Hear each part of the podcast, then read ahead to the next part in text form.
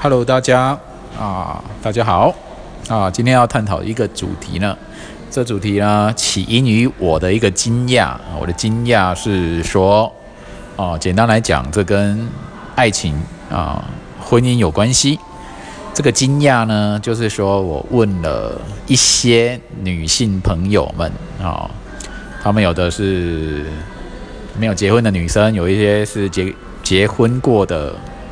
女女子啊，我问，我就因为我我写了一篇文章，说期待一种所谓的知心知心知己型伴侣，视为是一个第一哈，就是最偏重的，就是双方要能够知心契合，要合拍啦，好。然后呢，就有人留言说，诶，你是不是具有这种？他的意思是说，你是不是具有这种狮子座的唯我独尊的自自我？好，这我这引起我的惊讶了。我并不会觉得，因为我的观念中一直觉得，女生呢不是从青春期的开始哈，就是从小时候开始发育的时候，她就会希望说啊，是不是啊，爱情上面能够有人懂我、了解我、爱我，好，爱我、了解我。这样子，知心就是很契合，然后让自己很倍觉温暖。这样，那男生呢？男生需不需不需求呢？那我不知道，我不知道其他男生怎么想啊。那以我来讲，我觉得，我觉得任何的人呢，不管男女啊，都是希望能够被了解的、被懂的。哦，那我的意思是说，两个人要互相懂对方，而且彼此的世界不要差的太多。哦，每个人的个性。有所不同哈，但是就是说，他可能因为家庭环境的影响啊，然后学校教育的影响，还有社会文化的影响，还有自己个性的影响啊，就是差异很大。但是彼此到底合不合呢？适不适合？契不契合？合不合拍？我一直以为这是每个人都需要的，都喜欢的。想要选择到这样的伴侣，那当然有一位女性朋友就跟我讲说，啊，不见得哦，不见得女女，不见得每个女生都是要什么知知心型、知己型伴侣了。那好，这就引起我的好奇。那么想要什么？想要岁月静好，只要啊，反正有钱啊，反正工作稳定啊，然后你让我家庭稳定啊，嗯，能够可长可久就好。就好了，就是彼此不太懂彼此啊，或什么的，这个没有关系，都可以接受。反正有个那个形式上的样子就好了，是吗？是这样吗？所以今天这一集就在我要讲，就是我的我的疑问啊，你难道不觉得说，你跟对方是彼此在沟通跟交流上是？不会具有太大的误解、误读或冲突，是很重要的事啊。这啊，我懂你在说什么啊，那对方也懂自己在说什么，然后彼此是不会冲突太大的，但是很契合合拍的价值观方向，就是颇一致的哈，就是大家不一定一样，但是你你们的方向跟解决问题的方向。是一样的，这样就是知心契合合拍的伴侣啊。我以为每个人都是觉得就是想要的，但是好，那我知道的讯息是不见得哦，不见得每个人都是想要这样。那么，那我问你啊，有一些什么，比方说豪门婚姻啊，或什么什么，很多离婚的人离婚的解理由都是说，我俩因为个性不合而离婚。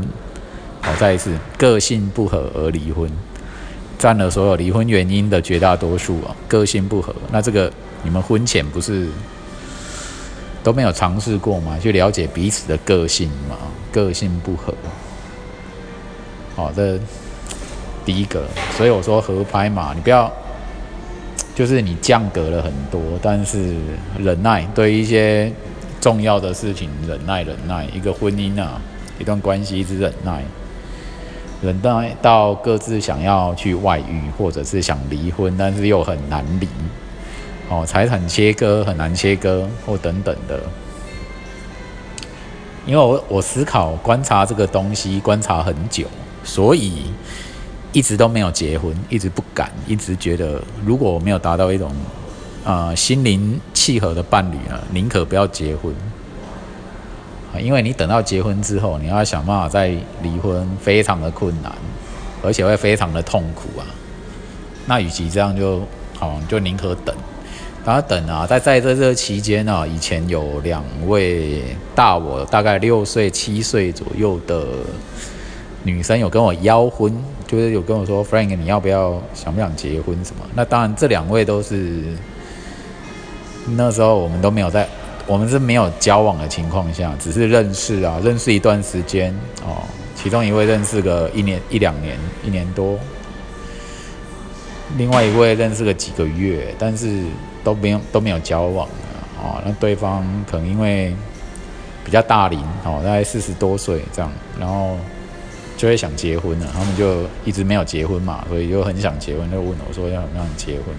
哇，直接开宗明义就这样，让我很惊讶。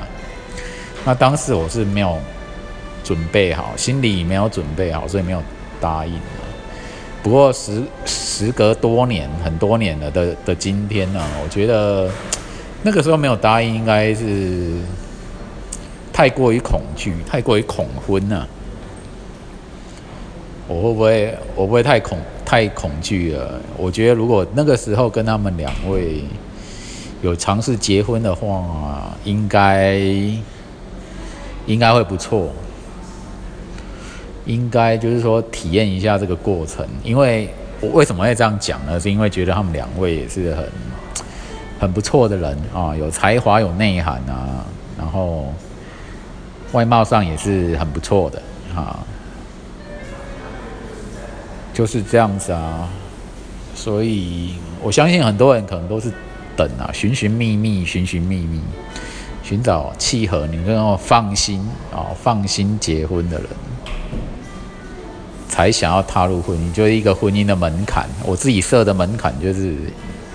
心灵沟、心灵契合、沟通契合，就这样子啊，比较一种本质上、互动上的，不要差异太大、冲突太大这样子。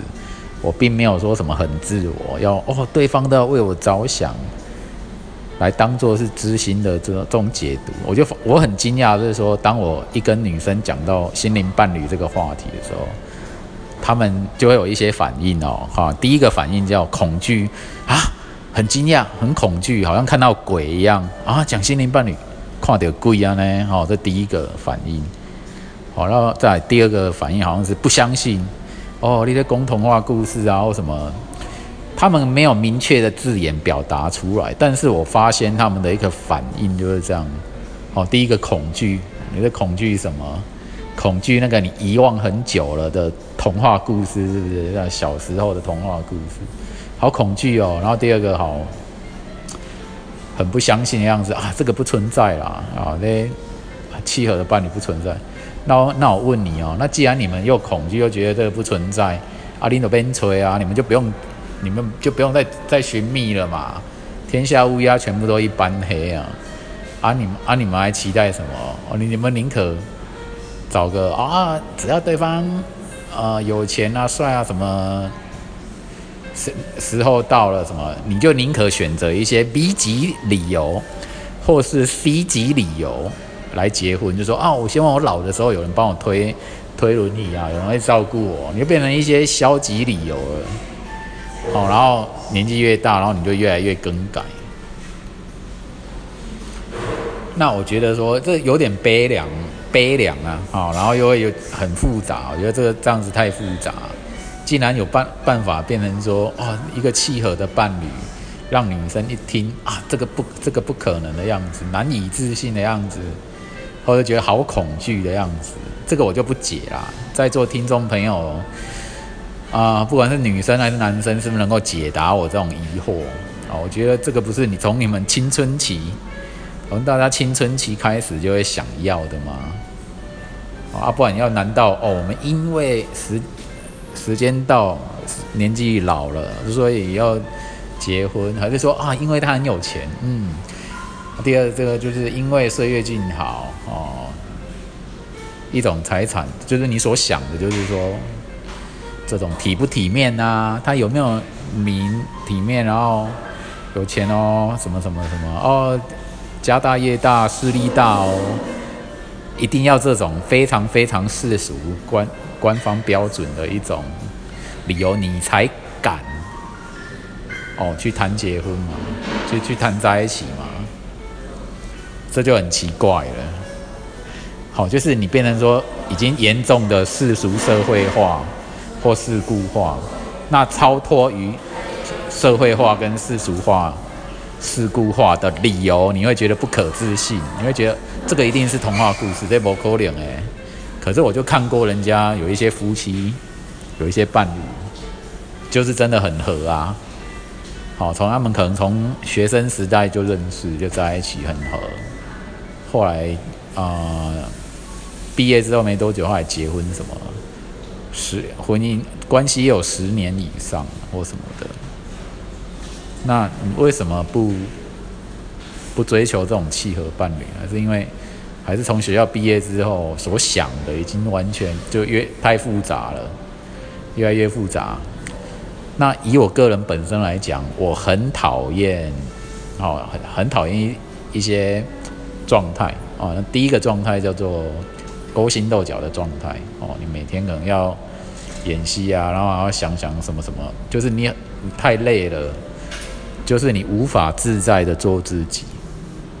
本来生活就是轻轻松松、自自然然、自自然然，然后就很自在啊，在过的过着双两个人都很自在的生活。对啊，你怎么会弄成勾心斗角？哎，我这句话该不该讲？等一下要怎么怎么样？你考虑很多的时候，你的生活就会不自然，不自然就会带人不快乐，不快乐就烦恼，烦恼累积久又忧郁，忧郁久了你会你会变忧郁症或神经病什么的。